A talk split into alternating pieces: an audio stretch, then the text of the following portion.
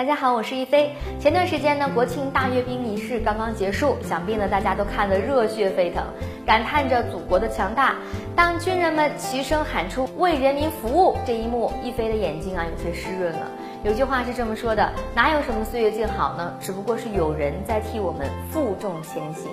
包括广大的消防官兵在内的中国军人呢，无疑都是那些负重前行的人。无论是九八年的洪水，还是零八年的汶川地震，还是一五年的天津港爆炸，中国军人总是扮演着灾难中逆行者的这个角色。他们把危险留给了自己，把希望留给了别人，所以他们理应被优待和尊重。为了保障退役军人的合法权益，那么早在去年四月份的时候啊，我国的退役军人的事务部就已经正式成立了，足以说明我国对于退役军人管理工作的重视程度。但是呢，仅仅只有一个机构啊，还远远不够。退役军人的合法权益呢，还需要有法律来支持。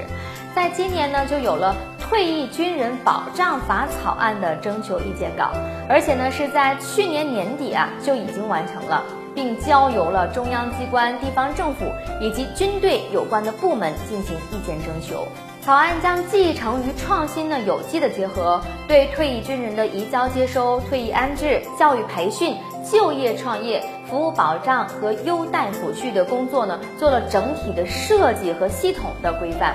建立参战退役军人的特别优待，为退役军人建立档案卡，发放退役军人的优待证，试行退役军人安置责任制和考核评价等等一系列的创新制度。那么在未来呢，如果等到退役军人保障法正式的出台，广大的退役军人的合法权益呢，将会得到更好、更全面的保障，让他们能够更快地过渡到退役后的生活与工作当中，让英雄们的血和泪呢都不白流。以上就是本期关于退役军人保障法的内容。关于退役军人的待遇问题，大家还有什么意见或者是建议呢？也欢迎在我们的节目下方留言，和大家一起讨论。一飞财经会关注大家的每一条留言，咱们下期一飞财经再见。